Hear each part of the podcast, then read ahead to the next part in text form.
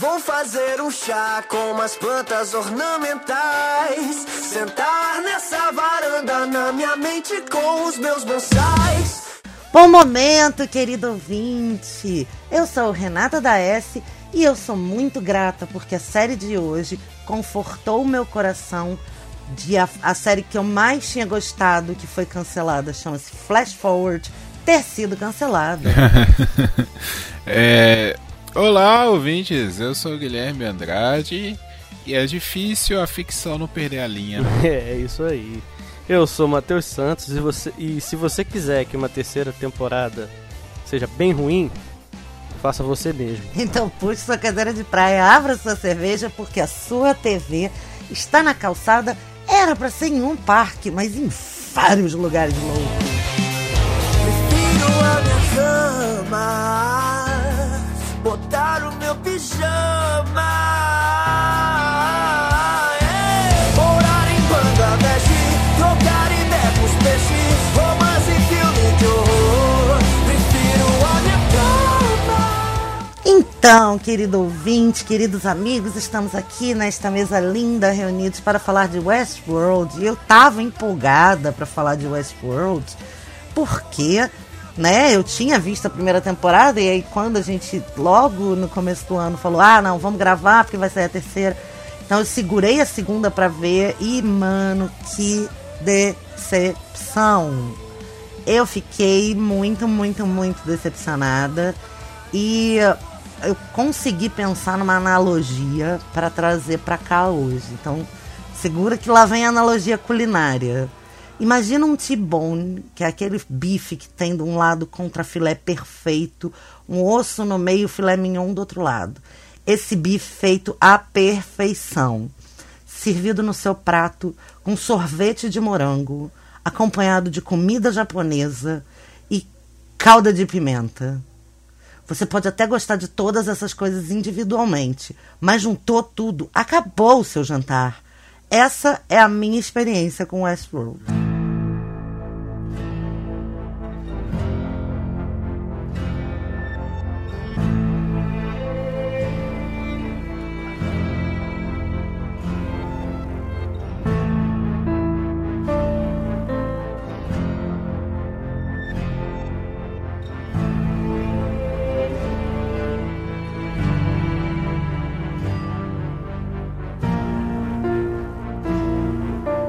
Pois é, eu vou dar a sinopse da primeira temporada. É, Westworld é um parque temático, como se fosse uma Walt Disney da vida, um Walt Disney, como se fosse uma Disneylandia da vida, um Disney World, é, que você interage com robôs, né, androides, que simulam NPCs de um grande sandbox que você pode entrar em aventuras. Então, basicamente é um GTA da vida real. Né? Você tem ali, você vai criando suas missões, você pode ir para o mundo de faroeste é, num futuro bem próximo. E aí a série vai acompanhar a jornada de alguns personagens. É, a primeira temporada ela passa em duas linhas do tempo e a gente vai sendo surpreendido né, ao longo do tempo com a história desses personagens e como eles estão conectados. Bom, é isso. É a primeira e daí pra frente é água abaixo. É, é bom a gente já liberar spoiler desde o começo, deixar claro pro ouvinte que não assistiu as temporadas. Se você está querendo uma crítica prévia para assistir a segunda e terceira, eu não sei se esse, se esse episódio vai te deixar muito feliz, principalmente no que diz respeito à terceira temporada. Mas nenhuma crítica que você vir por aí da terceira temporada vai te deixar muito feliz. Se você é muito fã da segunda temporada, hoje eu, a sua hostess, vou ser a vilã deste episódio. Mas se você já viu a primeira temporada, gostou e quer ficar por aqui, estamos aqui, né? Mas spoiler tá liberado, porque não tem como contar essa história sem spoiler, né? Não, não tem. A gente fala de tudo, vai e volta no tempo, assim como a série se propôs a fazer. É, eu acho que eu, a minha decepção com essa terceira temporada, que é a atual, ela só não foi maior por conta, é, pra mim, pessoalmente, da minha falta de hype. Eu já não tenho hype com nada desde Batman vs Superman. é, mesmo uma coisa que eu goste muito, eu não, eu não fico mais na, na, naquela. Sabe, naquela ansiedade para assistir. E eu também eu esperava que isso acontecesse. Eu sempre vi muita crítica, e aí no geral para tudo, pra série, sobre ah, isso não é original. Sempre vi esse tipo de crítica, todo mundo fala. Não apresentou nada original. Ah, esse filme é bom, mas ele não apresentou nada original. Ah, esse fulano aqui apresentou um filme legal, mas não é nada que a gente já não tenha visto. E essa crítica, para mim, esse tipo de crítica para mim já se tornou clichê também. Porque é, eu, eu não sei se eu já falei aqui em episódios anteriores, mas o que, que é original? Nada é original, gente. Nada é original, tudo é Não, recriado. a gente até teve brevemente essa discussão aqui no TV de que é, se você forma um repertório vasto e extenso, principalmente de coisas bem do começo, e aí original a gente vai ver Chaplin como original, a gente vai ver Hitchcock como original, até aquele aquele bizarro do Woody Allen a gente vai ver como original e tal. Mas depois que você forma um repertório e viu de tudo um pouco, não é, ah, você é um puta especialista em porra nenhuma, não. Mas se você vai abrindo o repertório, que é inclusive um trabalho que a gente se propõe aqui no TV na Calçada a fazer, nada mais vai ser original. Então, assim, não tem como você é, não fazer referências. Eu vou dar um exemplo aqui é, de uma coisa hypada recente, que é o tal do Milagre na Sala 7, que é um filme que todo mundo estava morrendo de chorar de ver e que tem referências muito claras. Eu consigo identificar quatro outros filmes. Então, apesar de ser né, um filme para as proporções né, do seu país de origem, é muito original, ele é muito embasado em histórias que já foram contadas e que, se batidos no liquidificador, sai exatamente aquilo. Então, assim, não sei, é, não, não acho que essa questão da originalidade cabe muito, porque Westworld, por exemplo, começa com um tom muito interessante de originalidade e depois se vale de severos clichês também, Sim, né? exato. Mas por que, que eu tô faz, falando isso e fazendo essa introdução? Porque eu puxando para a primeira temporada, quando o Westworld veio, e ela veio com um peso muito grande nas costas, a gente tem que lembrar que o Westworld veio para ser o carro-chefe da HBO, já que Substituindo, já encaminhando pro final de Game of Thrones. Exatamente, né? exatamente. Então já era uma série que vinha se esperando muito. E eu vi muito essas críticas e eu penso assim, cara, é, é, é uma crítica, eu acho muito é, inválida hoje em dia, sabe? Com tudo que a gente já assistiu e também muito desonesta. Sabe, você pegar uma série ou um produto e identificar nela um monte de coisas que você vê em todos os outros produtos, basicamente, e dizer que a série é clichê por si só. Pô, eu tô falando isso referente, focando aqui na primeira temporada. O que a série se propunha, indo um pouquinho além da sinopse que o Guilherme deu, era tratar de liberdade, relações humanas, o que que é ser humano, Livre-arbítrio, o que que é ser um, um- um humano, é, é- é nascer de uma forma, como a gente diz, natural, ou é ser criado, mas se você... Você é criado a partir de uma maneira artificial, mas se você sonha, se você sente dor, se você ama, isso não o torna humano. E porra, velho, a série brincou nessa, nessa, nessa É, discussão. essa discussão é maravilhosa. Mas assim, eu acho que a gente pode assim se arrogar mesmo disso que você falou é, e dizer que quando alguém usa essa crítica batida de falta de originalidade e tudo, é falta de repertório. Porque se você tiver repertório suficiente, você vai ver que nada é novo. Então, é, essa discussão filosófica é que realmente é o que importa, né? Ela também chega com um, o, o carinho assim do, do- da crítica, porque o Jonathan Nolan e a Lisa Joy, que são os criadores da série, são roteiristas de coisas muito interessantes anteriores a essa. Tem trabalhos interessantes anteriores, né? O, o, o Jonathan é irmão do Christopher Nolan, eles são um casal. E ele sempre trabalhou com, com, com Christopher, Isso, eles né? são um, Sempre ajudou nos roteiros. São um casal jovem, razoavelmente jovem, bonito, de prestígio. A Lisa tem um trabalho premiadíssimo, que é uma série anterior chamada Pushing Daisies, de 12 anos atrás, e que é uma obra-prima, é linda, foi cancelada acho que na quarta temporada. Mas é linda, uma série com uma discussão maravilhosa também sobre morte, é, uma discussão filosófica profunda sobre morte, afeto. É, é incrível, Pushing Daisies, recomendo. Então, assim, é, Westworld chega com essa proposta de que a vida é um grande parque de diversões e outras criaturas acima de nós em hierarquia nos estão manipulando de alguma forma. O que, que é decisão mesmo ou o que, que já é um roteiro pré-escrito até na vida dos seres humanos, né? E chega também com um elencaço puta que pariu, né? É, é, o elenco, o elenco é sensacional. É... Como é que foi para você, o, Guilherme, a primeira, a primeira temporada em si de Westworld? Baseada aí nessa discussão que a gente tá falando aqui de o que, que é original, o que, que não é, como é que você vê essa, essa coisa toda? Então, é... questão de ser original, eu até achei bem original a ideia, assim. Tudo bem, ela pega nos clichês, né, os clichês de western, é, alguns clichês da sobre coisas sobre robótica, né? É, mas assim, juntando vários elementos, conseguiu ser alguma coisa que assim, ó, tem, um, tem uma coisa diferente ali, sabe? Então, eu achei bacana, sabe? Eu, eu gosto dessa, dessa área. Eu sou engenheiro de automação. Eu praticamente estudei sobre robôs durante muito tempo. Programação, construção. É... Então, sim, eu adoro ver essas coisas porque é meio que uma viagem na minha profissão, sabe? Eu adoro. É... A primeira temporada eu gostei muito. Gostei muito mesmo por causa das discussões. É, é, são discussões assim, que a gente sempre tem, né? Viajando e tal. Assim, Poxa, e aí? Robô, vai ser isso, vai ser aquilo, tal, como é que. Né? Inteligência artificial. E a proposta da série, igual vocês falaram, né? Dessas discussões, da.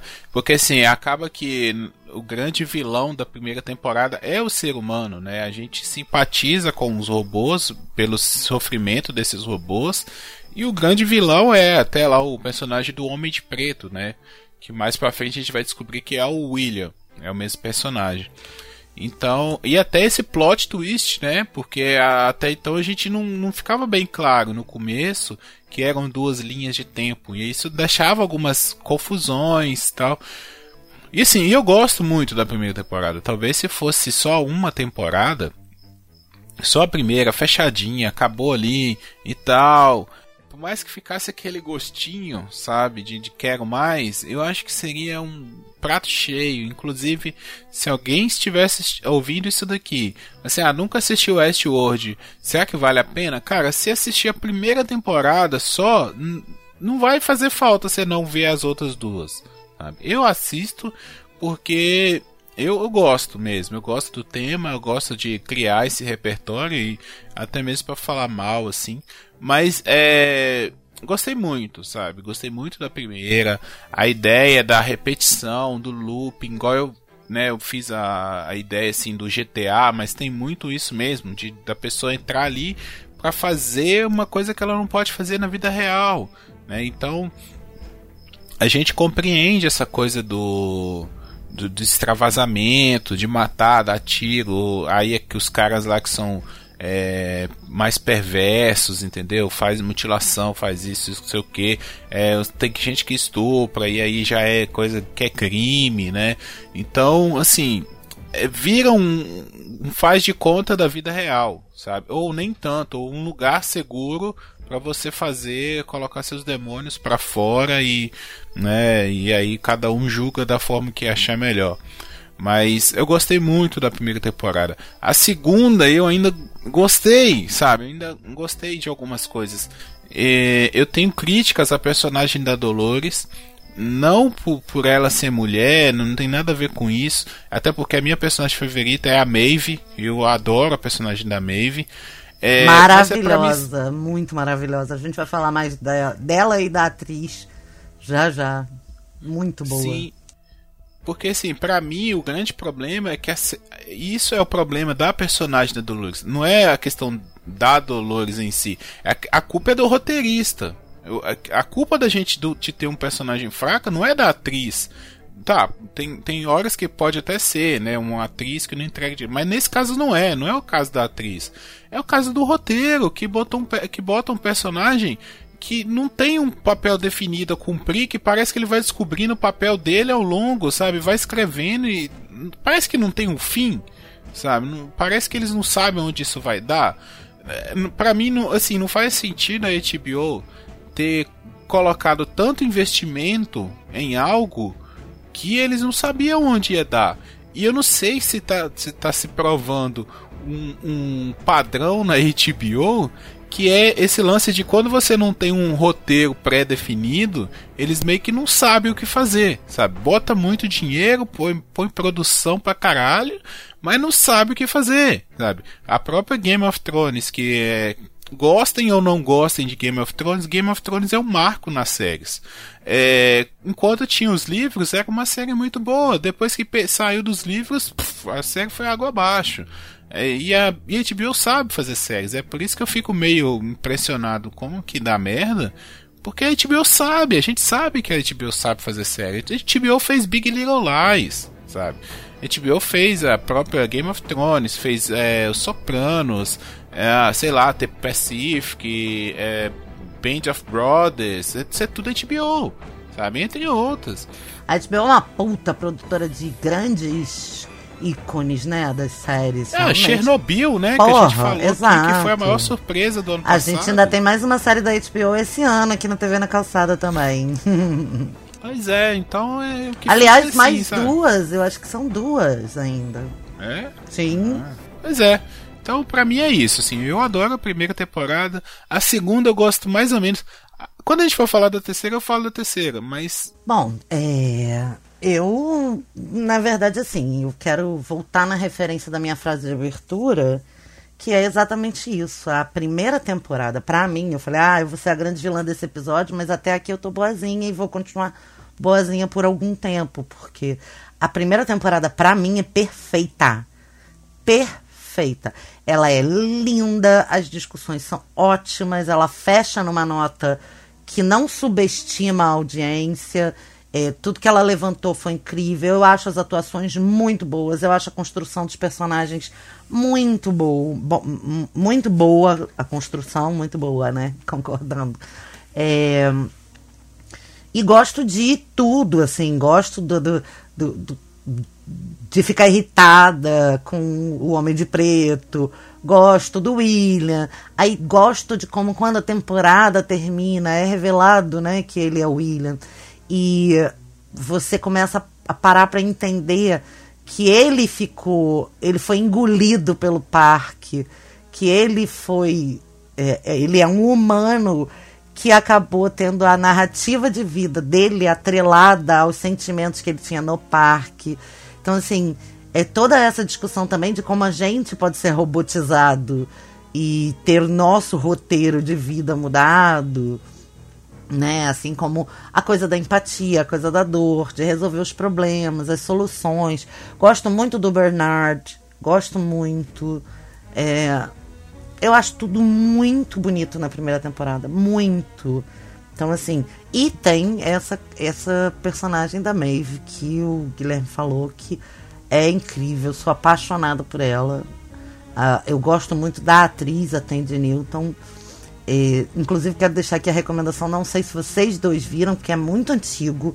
É de 99, um filme chamado Beloved, A Bem Amada, que é um filme de terror que ela. Acho que o primeiro protagonismo dela.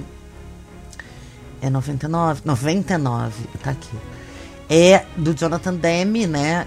Pô, sensacional esse filme. A atuação dela é incrível, ela ganhou um monte de prêmio por esse filme. E hum, acho muito, acho muito simbólico ela com a idade que ela está, né? Ela é uma mulher de 47 anos, mas ela tem a mesma cara, mesma, mesmo tudo, porque que ela tinha quando era jovenzinha e o mesmo talento. Então assim, eu recomendo muito, tá aqui, ó, vou, vou botar, porque agora eu vou fazer a tal da curadoria. Beloved, com a Tandy Newton. E a personagem da Maeve na primeira temporada, para mim, é o que segura a série, né? Porque ela vai fazendo essa cruzada, essa jornada de autoconhecimento, de descobrir a consciência e de entender o mundo à volta dela. E aí toda a potência, a força é, da representatividade. E HBO também muito é, sempre vanguardista nisso, né? Com protagonistas de, de pele preta, mulheres e de minorias representando as minorias. Então, assim, acho acho a primeira temporada redonda, fechada. Acho que dava para você juntar com os amigos, como acontecia com Game of Thrones, e ficar conversando dias e dias e dias sobre a série, sem dúvida. E aí é o meu ponto parágrafo. é, só, só antes do Matheus voltar, é, eu queria fazer uma pergunta pra você, porque eu assisti essas temporadas quando saiu, então tem muito tempo. Se eu não me engano, a terceira temporada demorou dois anos para ser produzida. É, para vocês ficou uma impressão de que eles tentaram fazer é, a Maeve e a Dolores como as duas protagonistas que querem a mesma coisa, mas de formas diferentes, sabe? Tipo assim, elas vão Na primeira temporada. Não, ou ao longo da frente. série. Ah, sim. Elas se Porque antagonizam parece... sem diálogo e aí numa, numa cena de diálogo de 40 segundos, dá pra gente cronometrar se quiser, é, resolve todo o problema. Como assim, sabe? Elas se antagonizam as duas temporadas inteiras e não, não, eu não chego a acreditar que elas querem a mesma coisa de formas diferentes, porque em nenhum momento fica claro o que, que a Dolores quer. Sabe? É um lance meio. meio. É, Magneto e Professor Xavier, sabe? Sim. Tipo assim, um vai por um caminho, vai por outro, os dois querem a mesma coisa. Sim, mas, mas sendo que, a, eu, na minha opinião, a personagem da Dolores é mais mal construída. O que a Maeve quer, a gente sabe, e aí resolve, e depois rebutam o desejo dela, sendo que estava bem resolvido, e sabe então, assim, no, no final das contas, eu acho que perderam a mão das duas personagens que eram para ser o, a, a, espinha dorsal. Talvez até se fosse um antagonismo claro, declarado, sabe? Tudo bem. Seria mais legal do que ficar você tendo que tentar adivinhar o que, que cada uma tá querendo com. Ah, não. Virei o olho. Assim, é, é, é muito mal aproveitado as duas, porque e, eu, e isso que o Guilherme falou, eu concordo, porque elas são duas grandes atrizes, ótimas. E você tem até então na primeira e na segunda temporada, por mais que a segunda temporada muita gente goste bem menos e eu realmente não é, é gosto menos do que a primeira, embora eu goste bastante da segunda também. É, você tinha ali o que que o que que acontecia. Você tinha o, o, o parque que tinha dado errado, o, o o Alfred, né? Se eu, se eu não estou errando o nome, que era o, o, o, sócio do, do personagem do, do Anthony Hopkins, que queria desfazer do parque, e ele acaba criando o tal do labirinto. Esse era o plot, né? O labirinto e tal. E ele coloca como se fosse ali o, o, o a personalidade de um assassino dentro da Dolores para que ela destruir, matasse todo mundo, para que o parque não existisse. E esse é o labirinto. E o Homem de Preto vem, quer descobrir qual é o labirinto é, é muito bem construído, aquela coisa de, de você não descobrir quem é o Homem de Preto, e aí no final, porra, o Homem de Preto é o, é o cara lá. E esse era o plano. Quando eles atingem a tal singularidade, pronto, somos autônomos agora, aí você pensa, porra, que foda, velho. Tem até uma cena maravilhosa. Vocês vão, vocês vão lembrar dessa cena, que é no final da primeira temporada. Os, os, os anfitriões estão vindo a cavalo, dando um tiro em todo mundo, tocando terror o, o Homem de Preto toma um tiro no braço, cara. Ele olha pros anfitriões e dá um sorriso. Isso, porque aí ele tá perdendo o controle é da narrativa. Foda, ele, ele entende que uh, tá mudando a postura dos anfitriões com relação aos humanos, né? Aos, aos, exato, aos, aos convidados. Exato. E aí ele olha e sorri e, e, e, assim, ele não precisa dizer. E aí já vem uma crítica para essa terceira temporada. É muito diálogo expositivo o tempo inteiro, cara. Não, e aí agora vamos é lá. desnecessário Diálogo demais, expositivo expondo exatamente o que, Matheus? Nada. Não, é diálogo expositivo É, que eu tô falando, é, te- é explicando o que tá E- mostrando, e- que tipo, é um plot chato. explicando o nada. Nada, porque nenhum Porque diálogo se Dolores- conclui. É, é bizarro. A Dolores tem o plano de né, é, é, fazer lá o, o, o- o- o- Porque a terceira temporada trata disso, né? Eles pegaram aquela coisa de anfitriões vivendo dentro de uma narrativa e falaram: ah, não, olha aqui, ó, nós estamos no mundo real, mas os humanos também estão vivendo numa narrativa, o que é legal, tá? A premissa é legal, pelo menos pra mim. Falei, porra, que maneiro, eles pegaram toda aquela premissa do- da primeira temporada de anfitriões vivendo numa narrativa, um loop. E, pô, agora atacaram nos humanos, cara. Como se eles estivessem dizendo assim, tá vendo? Não importa se você é um humano, se você é um, um anfitrião. Todo mundo tá vivendo uma narrativa, tá, é- todo mundo é um ratinho na, naquela, naquela rodinha lá. Falei, pô, maneiro essa premissa, vamos ver, né? Mas não foi isso. Então, quando termina Eles a primeira perdem temporada isso. lá, voltando. Isso era pra ser o fio da meada. se perde. E eles Se perdem. perde o fio da meada. Uhum. E, e- e é o que foi essa terceira temporada tão decepcionante.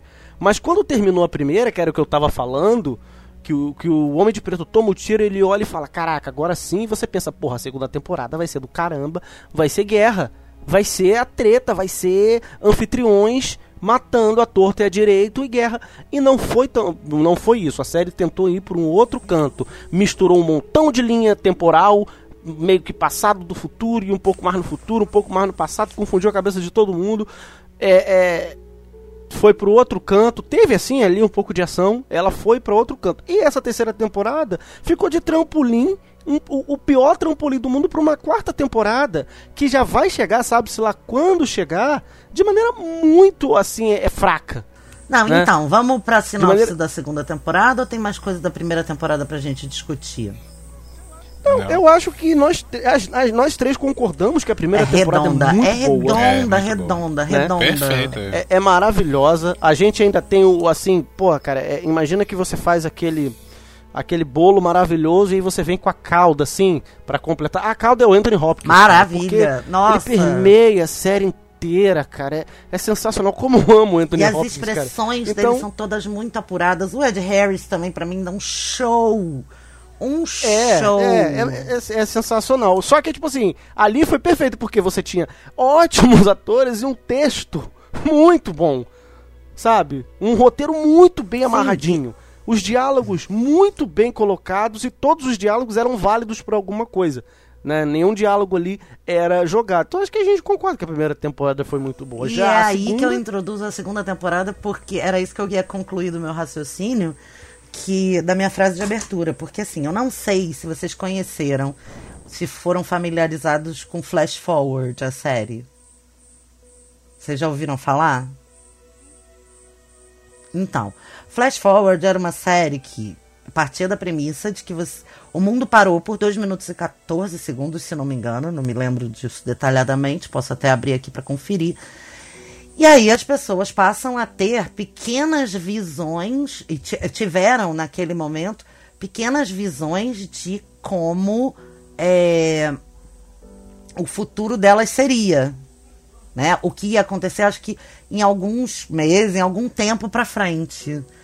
E essas visões passariam ou não, a discussão da série era se essas visões passariam ou não a guiar os passos dessas pessoas. Né? Tipo, se você soubesse o que vai acontecer com você, o que você faria? Né? Então, assim, é, hum, a série, a primeira temporada da série é maravilhosa e ela termina nessa dúvida, mas já com algumas coisas que foram vistas adiante é, acontecendo. E aí fica se esperando a porra da segunda temporada e resolveram cancelar. Pronto, acabou. Entendeu? 22 episódios e acabou. Eu nunca superei esse cancelamento, tá? Nunca superei esse cancelamento. Eu era doida na série. Eu assisti, minha irmã, eu, eu e minha irmã, a gente. Ah, são 2 minutos e 17 segundos. Eu e minha irmã, a gente gosta muito de, de algumas coisas muito parecidas, mas- poucas coisas nos unem, sabe? Nos conectam. E essa série a gente ficou doida, apaixonada, conversando, episódio por episódio. Tipo, uma coisa que nunca aconteceu nem antes nem depois de Flash Forward. Então ficou afetiva pra mim. É, foi muito, muito, muito gosta, gostosa esse, gostoso esse momento. O elenco era bom, a série era boa, o argumento era bom e pum, cancelaram. Pra mim, Flash Forward é a série que foi cancelada que mais me traumatizou. Depois de Flash Forward, eu só assisto séries que já tem um renovação prevista, ou lançamento de outra temporada, ou já tem mais de duas temporadas, etc. E aí, eu fui ver Westworld segunda temporada, depois de gostar muito da primeira. A saber, eu não sou a maior fã de ficção científica do mundo. Às vezes eu não tenho paciência, às vezes eu não quero entender, sabe? Às vezes realmente não me interessa, não me seduz. Westworld fez isso, me seduziu, me prendeu. E aí, quando chegou a segunda temporada, ó, sem brincadeira, e é, é- é- foi isso que eu senti. No primeiro episódio eu já falei que porra de texto é esse? Eu já achei o texto um- uma bomba de cocô. E aí eu fui assistindo. Quando chegou lá pro terceiro episódio, assim, eu falei, gente, pegaram a linha narrativa, esbagaçaram tudo, temperaram com, com bosta ralada fingindo que era trufa e ficou um horror. Aí eu passei muita raiva, muita raiva. E aí eu falei, bom, eu vou engolir essa segunda temporada numa tacada só, arrumando casa, sem prestar atenção, porque eu tô com muita raiva, porque estragaram o que tava lindo. E aí, na terceira, eles vão consertar, porque eu já tive essa experiência, por exemplo, com Stranger Things, né? A- o nosso episódio de Stranger Things é exatamente isso. A gente arrebenta com a segunda temporada, mas a terceira acaba sendo a favorita de todo mundo. Melhor até do que a primeira. Então tá, vamos lá. Outra ficção científica, não tô muito familiarizada, vai ser assim. Eles vão descer ladeira abaixo pra subir de novo na terceira. E aí, amigo? Eu entendi que havia e há uma possibilidade de se Flash Forward tivesse sido renovada, ficar uma merda também. Meu coração entrou num estado de conforto com relação ao cancelamento de Flash Forward, porque eu falei, gente, imagina como eu ia ficar indignada se fizessem isso com a série que eu amei tanto. Sabe? Se tivessem estragado nesse nível a minha Flash Forward, eu ia ficar muito puta pra sempre. Então, assim, essa é a minha. É, é- isso é tudo que eu tenho pra dizer. Fora a beleza da Tandy Newton e a, a- a forma física dela, a coreografia das lutas dela. Fora isso, é tudo que eu tenho a dizer sobre a segunda temporada. É, sobre a segunda, eu acho que o, o grande pecado da segunda temporada é eles quererem agradar os fãs, sabe? E, e eu acho que é o mal que a gente tá vivendo no nosso tempo, é o tal do fanservice. A- as produções, eu não sei porquê, se os caras querem ganhar dinheiro, sabe? Se é. Não sei o que é que eles querem, mas é o lance de agradar os fãs. Os caras viram lá é, uma, um- uma parte lá, um, né, como se fosse, ah, tem outros mundos e um desses mundos seria o, o Shogun World, né, vamos dizer assim, um, um- mundo do Japão medieval. E aí todo mundo ficou louco e ah, como seria, como seria, e quiseram encaixar isso, sabe? Aí a Maeve teve um grande des- teve um bom destaque na primeira temporada, quiseram dar mais papel pra ela. Beleza, isso aí eles até conseguiram, sabe? Até conseguiram. É para mim quem carrega a segunda temporada é a personagem da Maeve, sabe? É sem dúvida é a personagem dela, porque você quer saber, ela, ela tem uma motivação bacana, ela tá indo atrás da filha, ela, sabe, ela tem alguma coisa pra fazer. Então, e é o, o lance dela com o personagem do Rodrigo Santoro, eu adoro, sabe? Porra, o Rodrigo Santoro morria, meu coração partia. Será que ele vai voltar? Será que não? E aí ele voltava. eu Ah, não, isso também. Ele, ele, ele, ele dá um gostinho, ele dá um salzinho na comida na, na segunda temporada. Na primeira e na segunda também, né? Pois é. Então, assim, é, a- só que o problema pra mim da segunda é que parece que ficou perdido, sabe? Porque assim, ah, eles, eles vão sair dali, sabe? Pra mim, o primeiro erro que, que, que vai se demonstrando nessa série que eles não sabiam pra onde eles estavam indo, que a série chama Westworld. E o Westworld já começou a perder valor na segunda temporada. Na terceira, porra, picaram o pé no Westworld, entendeu? Não- já não tem mais o Westworld, cagou pra Westworld. Então, é. Já, já, sabe, assim, eles estão indo, caminhando pra um lugar que eles não sabem. Então, foram preparando a cama ali, ah, eles vão ter que ir pro mundo real. Aí vamos fazer eles irem pro mundo real e não sei o que. E aí tem o lance da Dolores com o Bernard ali. E ah, agora eu te comando, agora você me comanda. Quem que comanda quem? Que, que, que porra que não vai pra lugar nenhum, entendeu? Então, assim, é, como eu disse, já tem um tempo que eu vi, então eu não tô me lembrando muito bem. Mas eu lembro que eu ainda gostei, sabe? Da segunda, eu falei assim, porra, ah, o núcleo ali da, da Maeve me segurou muito. Quando ia pra Dolores, eu ficava, puta que pariu, de novo, vamos lá. Aí voltava, aí dava aquele respiro, sabe? Então, a segunda temporada pra mim ela é bem confusa, assim. Eu não sei pra onde Ah, peraí. Pra não dizer que não tem nada pra mim constante entre a primeira e a segunda temporada, na primeira a gente precisa dizer que a trilha sonora é incrível. Porque são músicas do nosso tempo adaptadas à linguagem de música do Velho Oeste, né? Todas tocadas em piano, às vezes em harpa, tem aquele outro instrumento que eu não vou lembrar o nome, aquele de xilofone, etc. E naqueles é, que tem o. é, que adivinha o futuro. Enfim. Não, mas sim, umas formas que tem muito a ver com o, com o Velho Oeste. A primeira música é Black Hole Sun do Soundgarden.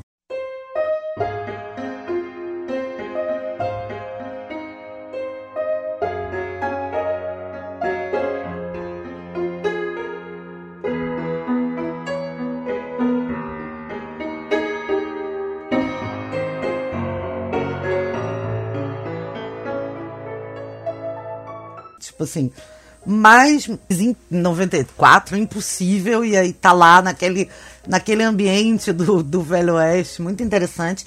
E na segunda isso continua por um tempo, depois eu acho que também até a coisa da trilha sonora deu uma perdida, sabe?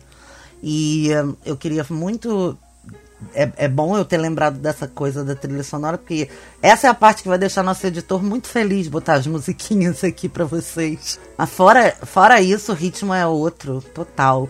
Isso que você fala, ah, eu vi há muito tempo e é, eu, eu sinto que é confusa, é como eu vi na sequência e vi com a expectativa, né, junto da primeira pra segunda, pra gente gravar e tal, e vocês estavam tão empolgados e felizes de gravar eu falei, pô, maneiro, então vamos lá, vamos numa tacada só. E deixei pra ver recente do, da gravação, que foi uma puta decepção.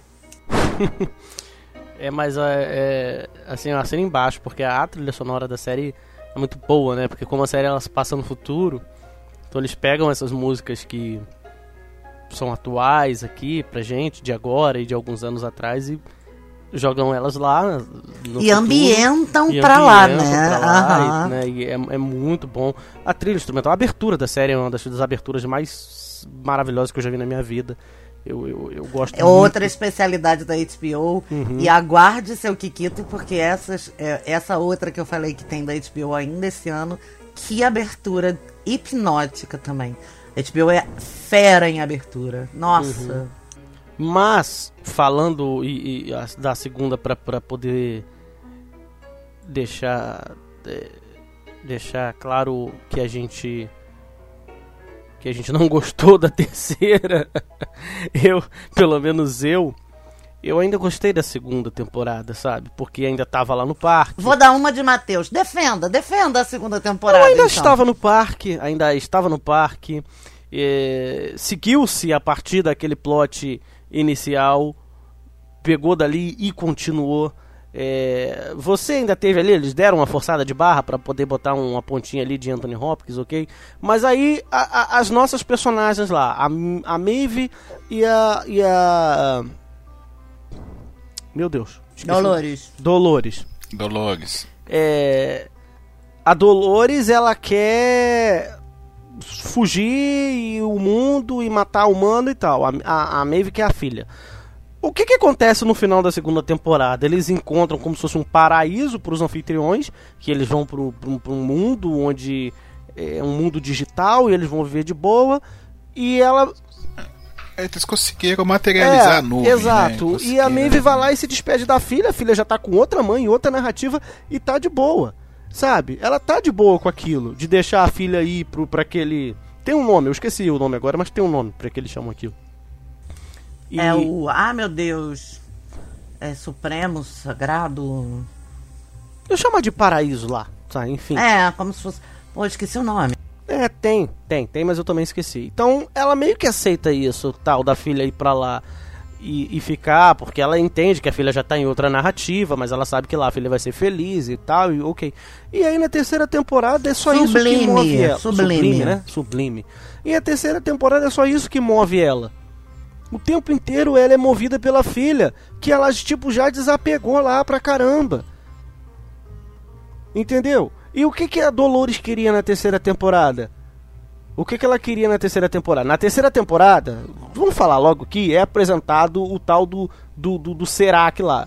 Que é o cara que ele criou um super programa que ele controla a vida das pessoas. É basicamente isso. Porque na cabeça dele o- as pessoas vão se matar, então ele controla para que só morra quem eles acham que é, é- é- é descartável e o mundo, sei lá, fique do jeito que ele quer né? Então, eles controlam a vida de todo mundo, no que que vai trabalhar, com quem que vai casar, sabe? É um bagulho muito, muito, muito bizarro.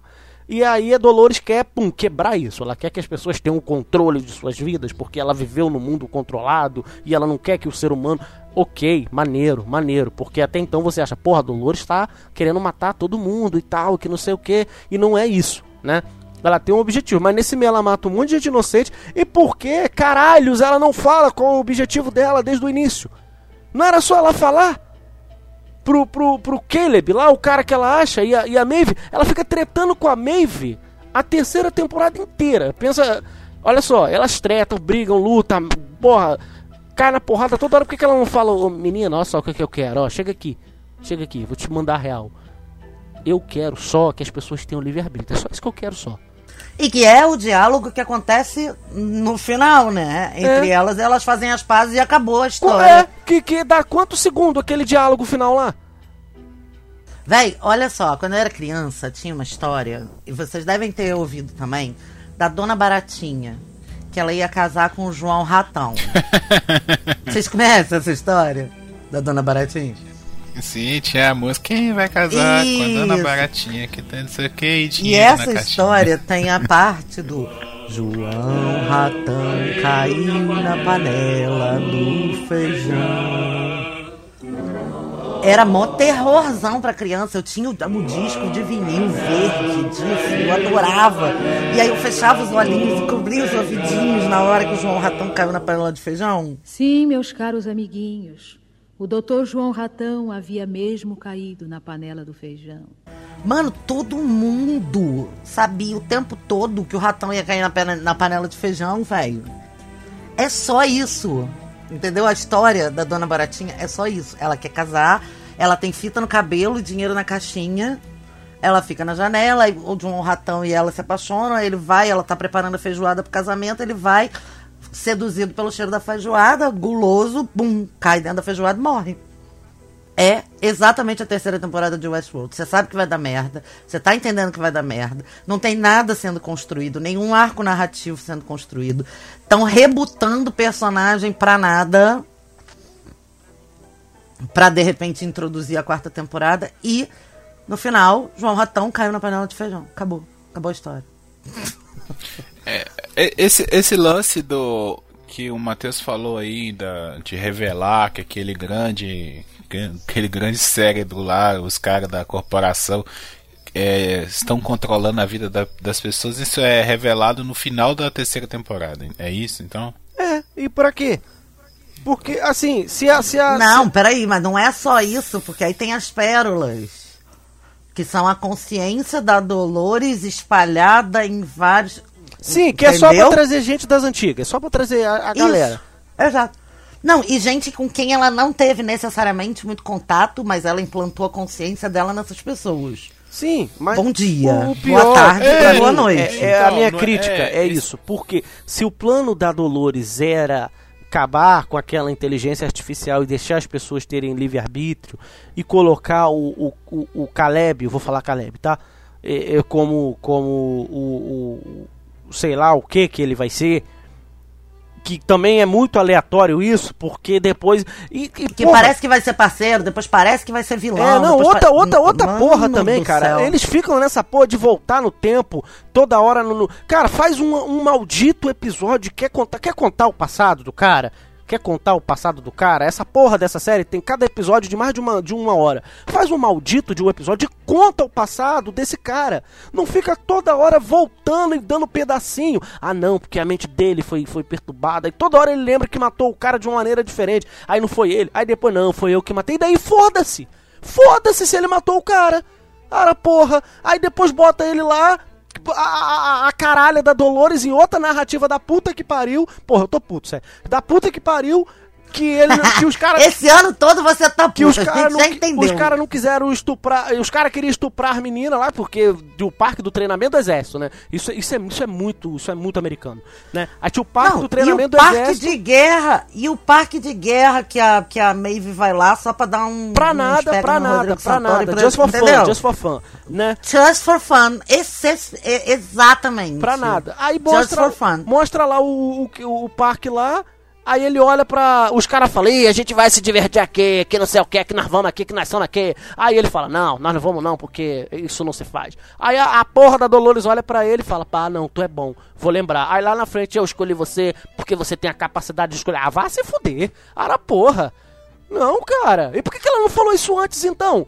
O cara ficou seguindo Não, a mulher a série inteira. olha o só. cara ficou seguindo a mulher Vamos- a série inteira. Por que, que ela não falou pra ele? Não, cara, eu só quero que tu fecha comigo aqui, porque tá vendo aquela inteligência? Eu vou destruir aquela porra e você vai ser o cara que vai, vai liderar aí os negócios tudo aí da humanidade. Não, ela não fala não, ela fica de enigmazinha a série inteira. Mas vamos combinar uma coisa: qualquer série ou até qualquer entretenimento que você precise de um manual de instruções, um caderninho do lado para anotar suas impressões e que ele não te traga nenhum prazer, exceto pelo óbvio, e aí eu vou dizer aqui, até na terceira temporada. a- o aspecto visual é belíssimo, a construção né, dos, dos cenários, das Sim, luzes, sim, etc. é muito bonito. isso é maravilhoso. mas que não te traga nenhum prazer além disso, e precise de um manual de instrução, tá fazendo, não tá sabendo legal. Não tá sabendo legal, não tem como saber legal, porque você precisa assistir e depois ir pesquisar. Ah, vai cagar, né? Então, é justamente essa. É, você descreveu a minha bronca com uma série chamada Dark, sabe? E, e é por isso que eu falei: não, não vamos gravar sobre essa série, porque essa série é uma bosta. Só que ninguém entende porque fala sobre coisas de física quântica, de viagem no tempo. Ninguém entende porra nenhuma e todo mundo paga pau pra. Pra tipo assim, ah, então como eu não entendi, tem que pesquisar, tem que não sei o que, tem que ir atrás, e isso é legal. Não, não é legal. Uma obra, ela tem que se explicar por si mesma. Eu, você pode não entender porra nenhuma de- Pode não de- ser de do seu gosto, mas ela tem que ter propósito. Tem que ter, entendeu? Tem que estar tudo ali. Mesmo que você ponha um diálogo expositivo pra explicar um termo científico, entendeu? Cara, não adianta. Vou dar um exemplo pra vocês. Eu não vi essa temporada toda ainda. Falta dois episódios por um motivo, por dois motivos. Primeiro, é, ela só foi dublada até o terceiro episódio. Eu gosto de ver o Westworld dublado porque é muita informação e ver legendado pra mim me cansa. Então eu prefiro ver dublado. Beleza. E eu vejo com a Mariana também. É, só veio dublado até o terceiro episódio, por causa do coronavírus e tal, todas essas coisas estão acontecendo. Beleza, mas eu falei, não, eu vou assistir, porque. Cheguei a assistir com a Mariana um episódio legendado, e aí depois eu falei com ela, não, eu vou assistir quando sair dublado a gente rever. Porque eu vou querer rever, né? Já tá na ideia, né? Não vou querer rever.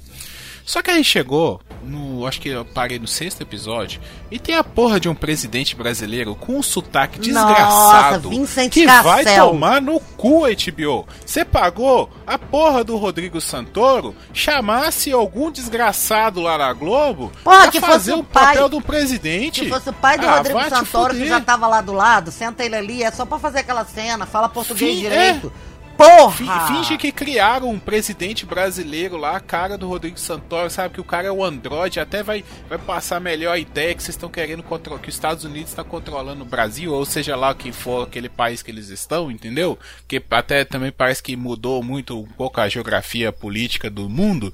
Mas puta que pariu, meu, vai se fuder, ué. O outro ator, o Entendeu? Serac, o Porra. Serac, fala português melhor que o cara, velho. É o... Não, será que é o Vicente Cassel? Ah, ah, vai se fuder, entendeu? aí chegou nesse episódio, na hora. Isso é no começo do episódio. Aí- eu já perdi o interesse de assistir um episódio. Mas beleza, eu tava fazendo um negócio no computador, não, não ia parar. Então eu falei, deixa tocando isso aí que eu vou prestar atenção mais ou menos. Chegou no final do episódio, eu falei, não vou continuar. Quando sair dublado, eu volto e assisto pra pegar as paradas. Mas nesse episódio, nesse episódio, e eu achei uma coisa legal porque é é a minha área de estudo, tá? Que é essa, esse grande cérebro que eles colocam lá, o tal do Salomão, né? Que o cara, ele tem uma cena que ele explica aquilo ali, pra mim é bem legal aquilo, sabe? A ideia é muito boa, mas não sabe usar. O lance é, não é que eles controlam aquilo ali, não é uma inteligência artificial que controla as pessoas. O negócio, até, até onde eu vi, tá, gente? Eu não vi os últimos. Pode ser que eles explicaram lá que realmente eles estão controlando. Não, não explicaram. Tá, mas o que que acontece? Na, na cena ali que o cientista vai lá e fala, ah, eu tô botando dinheiro aqui, não sei o que, não sei o que, e vocês não me dão resultado. Aí o cara fala assim, ah, mas nós conseguimos confirmar alguns eventos do passado. Aí o cara, ah, então eu tô gastando dinheiro pra construir uma máquina que prevê o passado. Aí que tá uma parada. Não é isso. Quando a gente trabalha em modelagem computacional, modelagem matemática, eu já acho que eu já não, eu cortei de um episódio do Papo de Calçada que eu falei sobre isso.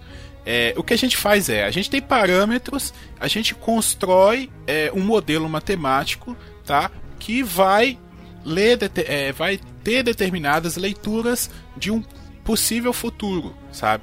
O, quando o cara fala aquilo ali que eles estão prevendo eventos do passado, o que que acontece? Ele treinou a máquina e a máquina exatamente confirmou todos os eventos que aconteceram na vida real, entendeu? Então não é que a máquina está prevendo o passado. A máquina previu, então imagina assim que a máquina ela tá com parâmetros de 1900 e ela previu que em, em 2001 ia acontecer o 11 de setembro, entendeu? Então ela, ela tá prevendo para nós um evento que aconteceu no passado, mas para a máquina aquilo era o futuro da máquina, tá?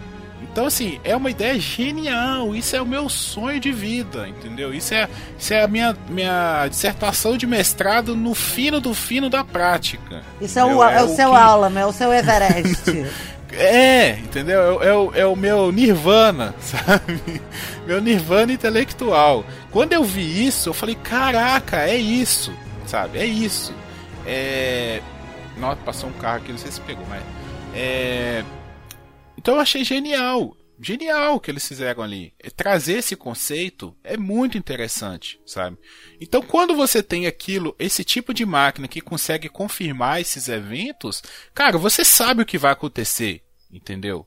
Você sabe, ó, daqui. Ah, tudo bem, nós estamos em 2010. Os caras conseguiriam, por exemplo, é, prever o coronavírus nesse cenário, tá? Nesse cenário. Só, Ó, gente, já aconteceu isso, epidemias e não sei o que, várias pandemias e tal. A próxima grande probabilidade de acontecer uma, uma grande pandemia aqui vai ser 2000 e início de final de 19 para 2020, o coronavírus vai vir e tal. Então vamos cercar ali para não deixar isso acontecer ou deixar acontecer pelos fatos, né, para não alterar um futuro mais um pouco para frente, mas vamos deixar acontecer de forma controlada, sabe? Ah, já vamos deixar acontecer com a vacina pronta, entendeu? Uma coisa assim e tal.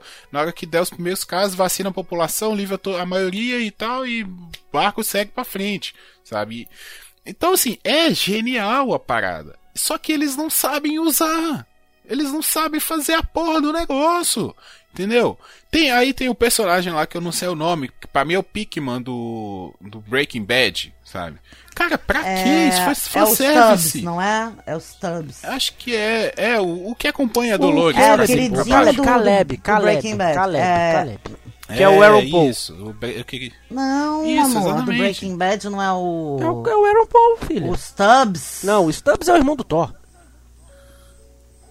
O Ah, cara que tá, isso aí, acompanha tá certo. a, a, a, a, Tá certo, a tá coisa certo. é o Aaron Paul, o cara do Breaking Bad. Que é Ok, um bom ator, tá sim, certo. que é um bom ator, sim, mas mal, muito mal aproveitado. Eles têm ideias muito bacanas. O, o lance do, das, das múltiplas personalidades da Dolores não é assim que ela pegou a, a inteligência daquela mulher lá que, né, dos outros. Não, ela simplesmente criou é, novos corpos, né, a partir do DNA daquelas pessoas e implantou inteligência ali.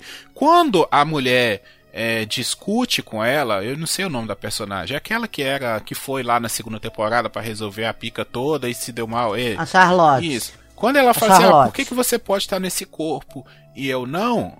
Aí eu tenho que estar no corpo errado. Eu fiquei assim, ah, será que ela trouxe outras pessoas? Não, ela trouxe ela mesma. Entendeu? Só que ali é ela conversando com ela mesma no corpo que ela não se sente bem, porque ela não se vê. Isso é até uma ótima discussão sobre identidade. Né? É identidade de gênero, ou Renato? Qual que é o termo que dá? Não, eu acho que aí é, é uma questão de identidade mesmo. Porque até na primeira temporada rola essa questão da identidade dela, porque ela acha que ela tá conversando com o Bernard o tempo todo. E ele dá uma previsão disso, porque diz que vai acontecer, né? Dela dividir a, a personalidade, a consciência dela em vários corpos, porque ela tá conversando com o Bernard a temporada inteira e no final você vê que na verdade ela tava conversando era com ela mesma. Então ela já tava ali. Na primeira temporada isso já tem. Só que, cara, é, eu acho que isso é mal feitíssimo na terceira temporada.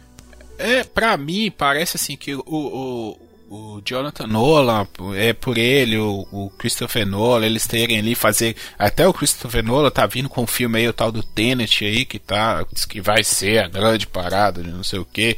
Depois de Interestelar, ele tá com a moral bem baixa. Mas é. Eu acho que eles têm muito acesso a cientistas, o pessoal que está estudando tecnologia, pá, deve vir muita gente dando ideia para eles. Porra, vocês podiam fazer uma parada que fala sobre isso, não sei o que, não sei o que. Só que eles não têm a história para encaixar isso. Sabe? Pra mim, eu tenho essa impressão. Igual eu tô falando, as discussões que eles trazem são geniais. São geniais isso tudo que eles trouxeram. Sabe? Eu, é assim, dá tesão. Eu sinto tesão de ver essas paradas. Sabe? Falando assim, porra, cara, é, o mundo poderia ser assim mesmo e tal. Mas, cara, o, o, básico que seria o roteiro, a trama, você importar com o personagem, o, o, a, uma morte ter valor, sabe? Tipo assim, a gente tá numa série que as pessoas, que os personagens morrem e a gente tá cagando, a gente, ah, vai voltar daqui a pouco, sabe? Até isso já, sabe? Porque pra mim, numa, numa numa obra de, né, pode ser ficção, mas a vida do personagem, ela tem que, sabe, ela tem que valer. Sabe? Um personagem não pode ficar morrendo, não é videogame, pô. Nem no videogame, quando você, porra, você, você tá ali no videogame, seu personagem morre, você fica chateado pra caramba. Tem que voltar lá de trás, passar a fase toda de novo, entendeu? Então, mas Westworld eles cagam pros personagens. Eles cagam para toda a primeira temporada que todo mundo gostou, sabe? Igual eu falei, a própria questão de do mundo Westworld ali, do, daquele mundo western, cagou, sabe? Até voltaram agora, mas tipo, ah, aí, ó, esse lixo aí, ó, que foi, sabe? Cagamos pra ele. Destruímos os sonhos de vocês. Literalmente, na série, eles mostram que destruíram todo o sonho que a gente criou na primeira temporada. Exatamente isso. Nossa, exatamente isso. Não, e aí, assim, é eles colocam o, o Jeff Wright, que é, é, um ator que eu gosto, era um personagem muito bom do Bernard. É, cara, uma das paradas mais maneiras para mim na primeira temporada é quando o Bernard descobre que ele é um anfitrião. É um bagulho de, de, de explodir a cabeça. Pra mim foi, tá? E, e para quem vai dizer, ah, eu já sabia, ok, que bom, parabéns pra você. Eu não sabia, tá? Porque eu não quis saber também. Eu gosto de descobrir as coisas. Se eu vou descobrir tudo antes de ver, então eu não vejo a porra da série. É, é de explodir a cabeça, cara, quando eu descubro que ele é um anfitrião E ele descobre também que ele é um anfitrião, né? Muito maneiro, o ator manda muito bem. E aí nessa terceira temporada ele fica perambulando com a porra do irmão do Thor pra cima e pra baixo. A, a troco de nada. Não, Sabe? A e o Bernard? nada. Pelo amor de Deus, gente, alguém me explica o que que é o Bernard vagando a temporada inteira? É dele que eu tô falando. Ah, vagando. Ele e a, e a porra do irmão do Thor. Ah, surreal, surreal. Eles ficam vagando. É e você falou estão irmão sempre. do Thor, eu pensei no, no outro carinha que o, que o Gui tava falando. Não, é ele, o irmão do Nossa, Thor, né? mano, O, o Jeffrey. Wright e o Luke Hemsworth, eles ficam perambulando, eles estão sempre 4, 5 passos atrás de todo mundo, até de quem tá assistindo a série. Ele vai lá em Westworld pra nada, só pra poder dizer, ó, ainda é Westworld, tá, galera? O nome da série tá fazendo jus aqui, ó. Pra nada, pra nada, e fica perambulando. No final fica cheio de poeira. E Então, aí, o volta. gancho pra quarta Não, peraí, temporada. volta, senta Ah. e resolve numa sentada, com os próprios sentimentos. Ele abre e descobre a, a chave toda, que é aquela chave que ele encaixa, né? Em, em hologra, holo- holografia, sei lá como chama. Do nada, um negócio que tava o tempo todo com ele, ele tava só zanzando. Ah, vai É. cagar. Aí lá atrás Eu ele falei fala muito assim- vai cagar nesse episódio, Lá gente. atrás ele fala assim: "Ah, não, eu acho que a Dolores ela tem um plano para mim, eu só não sei o que que é". E fica esse mistério, porque tipo assim, eles criaram uma coisa tão maneira que foi o mistério da primeira temporada de de do Homem de Preto ser o William, do que que é o labirinto, do que que é a Dolores. Eles criaram uma parada tão maneira que é, é, eles ficam, pô, a gente tem que tentar criar de novo um negócio desse. É, e não conseguiram. Porque eu, eu, eu, eu digo, eu, eu falei e repito, o, o, o plano da Dolores de, de, de destruir a, a, a tal é, é, é, inteligência artificial que controlava a vida de todo mundo e deixar as pessoas seguirem seus próprios caminhos não é plot nada. Isso poderia ter sido o plano desde o início. Ela fica trazendo o Aaron Paul atrás dela, né? Que é o Caleb, e fica falando, ó. Ela fica de joguinho, ela chega e fala assim, ó, deixa eu falar um negócio aí, hein? Você vai querer ficar aí na merda aí? Comigo aí eu te dou um propósito aí. Aí ele vai lá e fala assim, Não, não, ainda tem essa- essa outra coisa que fazem assim, com ah, ela. Você me segue aí que eu te, te, dou, te dou o papo aí. Aí fica. Aí fica. Aí daqui a pouco ele toma uma droga e fica vagando. Ah, porra, velho. que Ainda tem essa outra coisa cara. que fazem com ela. Na primeira temporada ela é a mocinha. Aí a primeira temporada termina com plot twist. Aí ela vira vilã. E aí depois ela vira vingadora barra mocinha barra vilã barra. Ah. É, não, aí pega o Ed, o, o Ed Harris, que é um puta de um ator, e taca na série. Não, a gente tem que usar. A gente pagou, a gente pagou metade do PIB pro Ed Harris, a gente tem que usar ele. Aí fica o Ed Harris pra lá, louco, doido, pra cima e pra baixo. Aí daqui a pouco pega todos, todo mundo que interpretou o Homem de Preto e vamos aqui convergir na nossa mente e tal. É um show de atuação, é foda, mas para nada, just for fun, de novo. Just for show? De novo. Pra nada, pra nada, cara. Aí no final o Ed Harris. Não, agora eu sou homem de preto de novo aqui, vou matar a caralhada dos anfitrião tudo, morre e pronto. E agora tem o Ed Harris anfitrião. Por quê? Porque pagaram o cachê do ator. Vamos usar essa porra desse ator. Ara porra, velho. Por que E que você morre na cena pós-crédito, né? Também. Não, ele morre, mas já colocaram lá o anfitrião com a cara Ah. dele pra usar o ator. Porque eles pagaram É. a porra do cachê do ator e tem que É. usar o ator, Ah, fez contrato provavelmente pra todas as temporadas, é isso. né? E aí? Bom, pergunta. Vocês vão ver a quarta temporada? Ah, eu não sei, eu não sei nem se vai ter mundo. Se o mundo não acabar, talvez eu veja essa porra. Cara, eu, eu, devo ver sim, porque eu, eu gosto de ver onde a merda vai dar, sabe? Eu já vi coisa pior. E como eu disse, eu, eu gosto das discussões, das ideias que eles colocam ali, das tecnologias e tal. Então, eu ainda vou terminar de ver a terceira e provavelmente vou ver a quarta. E espero que a HBO termine na quarta essa merda. Porque. E, gente, também. Vamos parar com esse negócio de nova Game of Thrones, porque não vai ter uma nova Game of Thrones nunca mais, sabe? Assim como não tem um novo Senhor dos Anéis, não tem um novo Matrix. Não, Como não tem, teve cara. novo Friends, Que Não fizeram aquela um novo merda daquele Friends. How I Met Your Mother, que é uma merda. Não, para, não. não, aí, aí, aí você vai arrumar briga comigo. Né? Não. Não, eu Gente, sabia. moda é eu melhor sabia do que Friends. Volta, volta, volta, volta pra pauta, volta pra pauta, volta Mas- pra pauta. Mas Westworld. é, é só assim, não vai ter, porque não vai ter nenhuma das outras. Não tem novo Seinfeld, não tem novo Não nada. tem, é, não tem, não teve um novo poderoso chefão. Eu não- nunca Cara, vi, eu nunca vi, é, é bom, eu só queria deixar isso claro, eu nunca vi o Westworld como a nova Game of Thrones. Pra mim, Ga- o Westworld era só mais uma grande série da HBO. Só, não pra... É. Né, mas uma grande série, tá aí, uma superprodução e, e vamos ver. Até mesmo porque não tem nada a ver uma série com a outra, cara.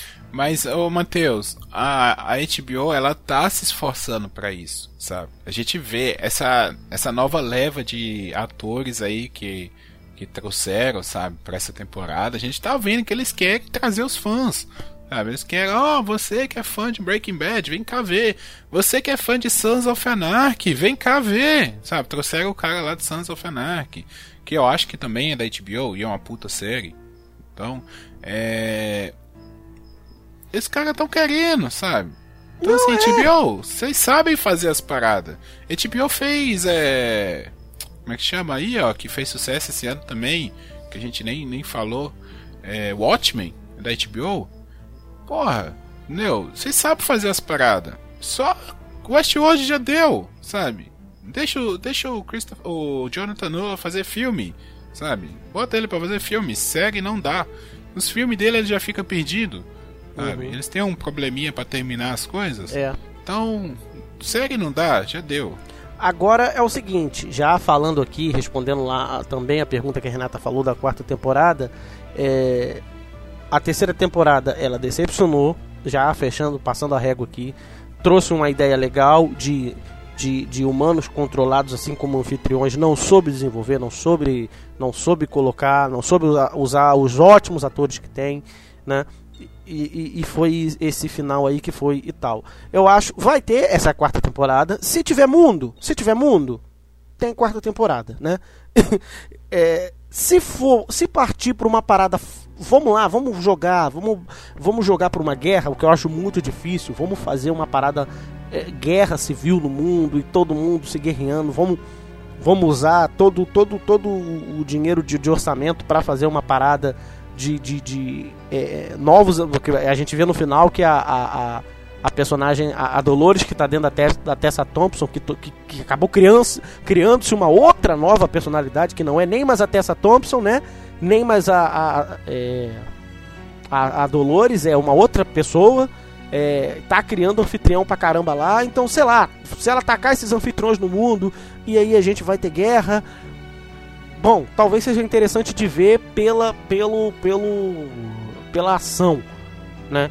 Pela ação, embora o Westworld ela nunca, nunca veio como uma série, uma série de ação. Se eles criar, criar, tentarem criar outro plot como eles tentaram criar nessa e não deu certo, cara, vai, vai se afundar, vai se afundar de vez.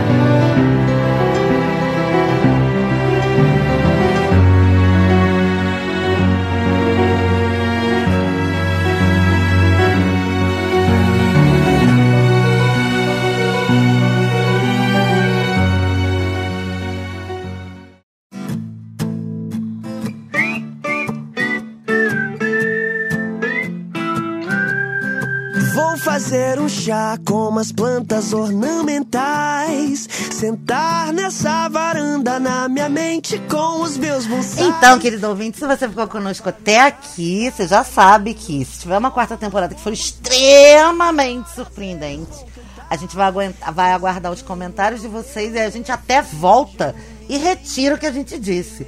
Mas, se isso não acontecer, enquanto isso, você encontra nossas redes sociais Papo Calcada em todas as redes: Facebook, Instagram, no, no Twitter e o nosso grupo do Telegram é t.me barra papo de calçada podcast. Muito obrigada pela sua audiência, um beijo grande e valeu! Valeu! Prefiro a minha cama, botar o meu pijama e só sintonizar a.